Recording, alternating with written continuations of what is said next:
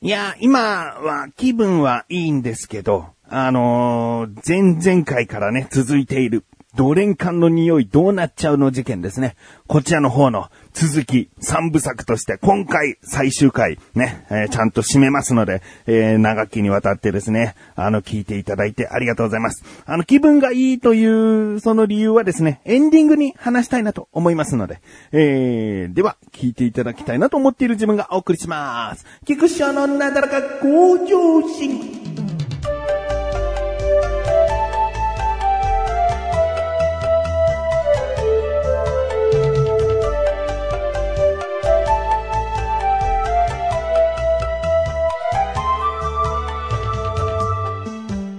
前回の続きですね。えー、結局匂いの原因はドレン管の中で続いている排水管のところから来ているんじゃないかと。通常ならこの便があったり、いろいろと封をしたら、えー匂いは漏れないもんなんだけれども、どうやらうちは匂いが来てしまう。じゃあ、その、全部の管の集合しているあたりにトラップを組みましょうと。トラップというのはですね、水とか入ったりすると、それが匂いを抑えてくれる。ううちのはあの、ボール式なんですけどね、ボールがちゃんと密封するんだけど、水が入ればさらに密封してくれる。水がなくても密封してくれるっていうね。あのー値段をこっそり調べたらそこそこするものだったんですけどね、それをちゃんと取り付けてくれてですね。えー、まあ、取り付けた当日に実際匂いがどうなのかっていうのは判断難しいので、とりあえずつけていただいてから、えー、2週間ぐらい様子を見たいと思います。つってですね。えー、まあ作業もすごく手際よく終わらせていただいたので、もうだんだんとですね、気分がね、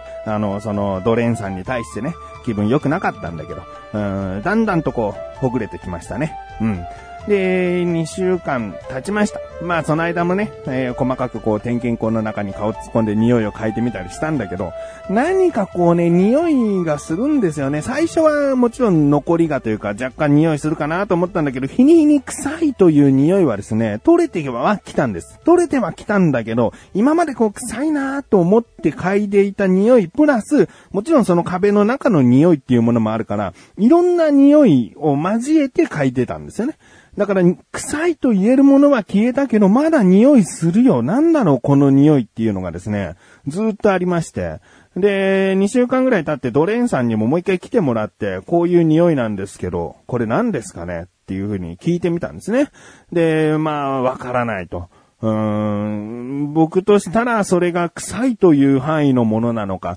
えーそれともこう、まあ、よくある壁の中の匂いなのかっていうね、そういうところもわからない。えー僕もわからないし、ドレンさんもわからない。ということになってしまって。まあね、プロならね、それぐらい分かってほしいなっていう気持ちは若干あるけど、やっぱり、こう、どうなのかな、リフォーム業をやっている方でね、監督をやっている方でね、うんどの範囲までこう、知識があるのか。うん、わからないね。なんか結構職人さん任せなところがあるみたいで、ここをこういう風にしてください、こういう風にしてくださいって言って、なんかこう、結構、本当に腕、腕のある職人さんだったらね、もうお任せして、やってしまうようなところもあるので、何かね、こう、知識が十分な方ではないなっていうのがもう薄々分かったんですよね。だからここで匂いが分からないというと、あなたプロとしてどうなんですかって、いうことも思わずですね、ああ、そうですか、つって。で、匂いのプロって世の中にいるんですよね。これは臭いとか、匂いの強さがこれぐらいだと。これぐらいの強さまで、えレベルがこれぐらいまで来ると、人は臭いと感じますよとかね。なんかこう、機械を使ったりとか、そういう専門の機関というものがですね、どうやらネットで調べるとあるらしい。うんで、ドレンさんもですね、ちゃんと協力的にですね、わかりました。じゃあちょっと匂いのプロ、今現在知り合いがいるわけじゃないので、自分なりにこう探してね、えーその方に頼んでみたいと思いますって言ってくれたんで。で、またじゃあ待ちますっって、えー一週間ぐらいですかね。あの、いろいろと本当に調べてくれたみたいなんだけど、どうやらこう調べた結果、こういう空気清浄機、こういうものがありますっていう、なんか、うーん、いろんなサイト見たんだけど、結局こういうものを売りたいという意味で匂いを調べてくれるという場所が多すぎてですね、どうやらこう、調べきれないって言うんですね。調べきれないというか、うん、ここにお願いしようっていう踏ん切りがつかないって言うんですね。まあ、あの、もう相談になってるんです。僕に対しての相談みたいになって。で、もしよろしかったら、菊池さんのお知り合いでそういった方っていませんかね？みたいな。うんまあ、いたらとっくに、こう、聞いてるけどなーって内心思ってるけど、ああ、そうだと。あの、うちの実家をリフォームしてくれた、その、もう家族ぐるみで仲のいいですね、K さんという人がいるんですね。その K さんに、もういろんなリフォームしてるから、この匂いって何の匂いですかって聞いてみようと思って。あ、わかりましたつって、ドレンさんに。あの、僕知り合いにリフォーム業やってる人がいるので、あの、ちょっと実際匂いを嗅いでもらって判断してもらいます。つって。あ、そうですか。つってね。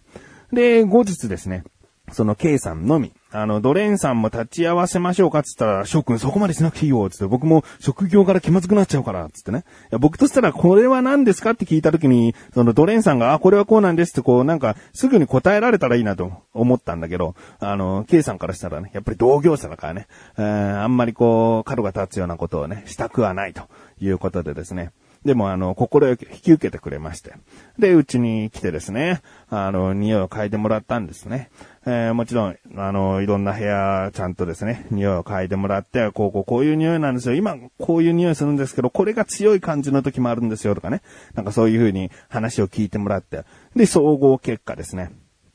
翔くん、これはね、あの、もう、壁の中の匂いだと。えー、木の匂いとかそういう資材の匂いっていうものがこういう風になっている。建物の元々のそういった匂いっていうのもあるかもしれない。だからこれは人が嗅いで悪臭と感じる匂いじゃないよって言ってくれて。もうね、この K さんの言葉でね、本当に安心する。この方が、決してドレンさんの方のね、会社の方をかばってこういう風に言っている可能性っていうのは限りなくゼロ。うん、僕はどこのリフォーム業者に今相談してるかっていうのを話してないしね。うん、だから K さんがそう言ってくれたことはですね、とても強みになった。あありがとうございます。うんこれでもう心よくですね、トラップを取り付けた場所の最終的な工事をお願いできますと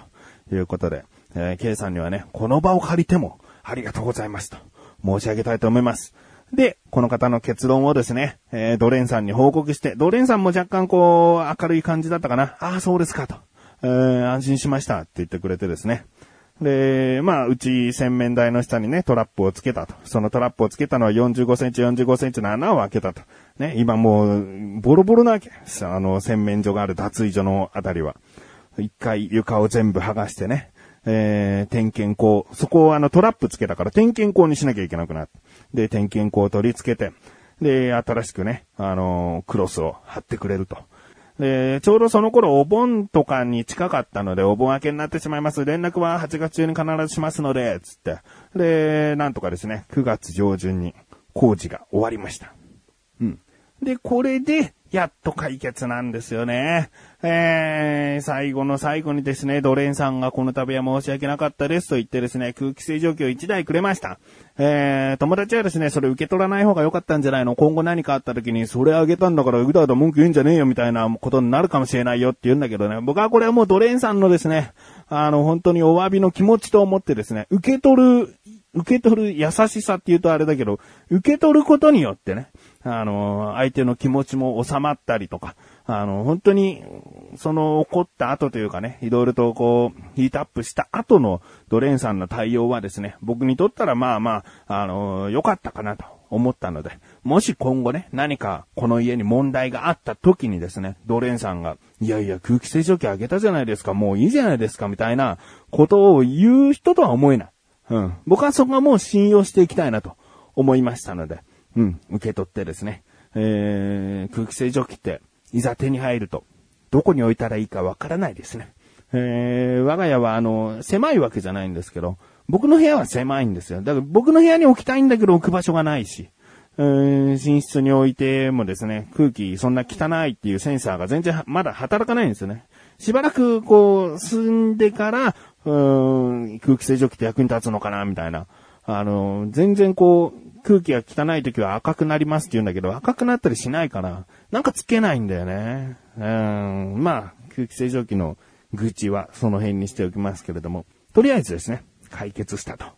いうことです。長きにわたって聞いていただいた方ありがとうございます。でも僕にとったらね、本当にこれはね、長き戦いでもあったので、これまとめて話した方がいいなと。今の段階でこうこうこういうことが起こってるんですよってね、3月とか4月、5月、6月ってね、ずーっと話してきたら、もうずーっとその月1回ぐらいはその話にになってしまったかもしれないので、これはもう解決してまとめて話したいなっていうね、えー、ふうに思いましたね。なだらか向上心でいつかね、あの、今年の話ですけれども、とあるリスナーさんから愚痴ばっかりで、えー、なんか聞いてらんねえみたいな、いうようなメール届いたんですけどね。まあ、その頃ちょうどですよ。もうそういったね、匂いに関してのストレスとかね、すごい溜まってたんですよね。えー、だからまあ、それはね、まあ言い訳になっちゃいますけどね。えー、でも今も解決したので、何かですね、皆さんも住んでいるところで何か不満があったらですね、とりあえず相談した方がいいです。相談してこんな対応されたっていうね、もし愚痴ありましたらメールください。僕が愚痴を読みしたいと思います。で、何かこう解決というかね、気持ちを晴らすようなことがね、言えたらいいなと、うん、アドバイスとかできたらいいなと思っております。500 anniversary 500 anniversary お口のスペシャリスト菊池ショーシャワーショー One, a two, a one, two, three, four, five hundred thirty, five hundred two, five hundred two, anniversary, five hundred two, anniversary. こんなにめでたいことはもう二度とない気がする502 anniversary congratulations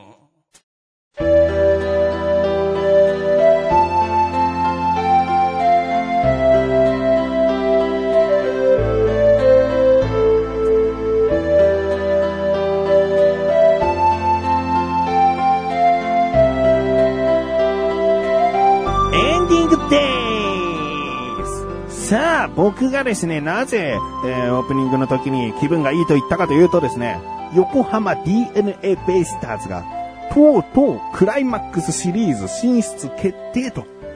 確定ということになりました。いや、これは素晴らしい。え横浜 DNA ベイスターズにとって初のクライマックスシリーズなんですけれどもね、12球団で唯一クライマックスシリーズに行ったことがないというね、そういったちょっと、あの、恥ずかしいというか、あの、悔しい部分があったんですけれども、今年、クライマックスシリーズ行けると。下手したら、下手したらじゃないな。うまくいったら。このクライマックスシリーズ優勝して、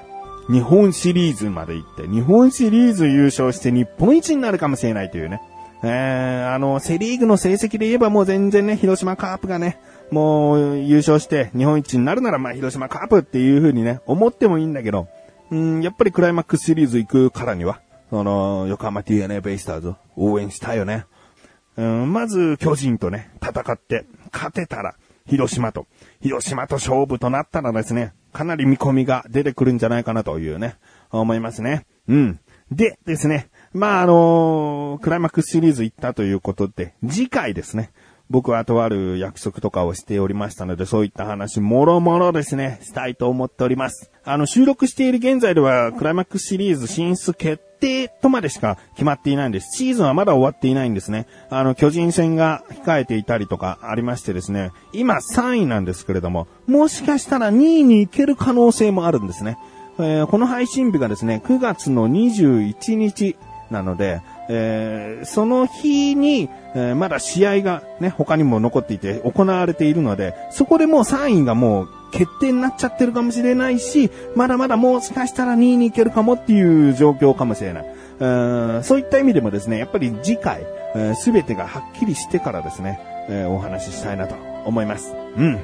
あのー、まさか CS クライマックスシリーズいけるとは思わなかったっていうとあれかもしれないけど、このまま行けばいけるっていう状況はね、いつもあったんだけど、なんだかんだ横浜 DNA ベイスターズを応援している人間としたら、うん、そのうち望みがなくなっていくっていう現象に慣れてしまってるので、あの、うわ、いけるんだ、いけるんだ、あ、本当に行ったっていうね、喜びがね、すごかった。うん。うんまあ、まあ次回だな。次回お話ししたいと思いますので、えー、よろしくお願いします。ということで、なったらここ女子は毎週曜日更新です。それではまた次回、お会いいたい菊池翔でした。メガネとマーにでもあるよ。お疲れ様です。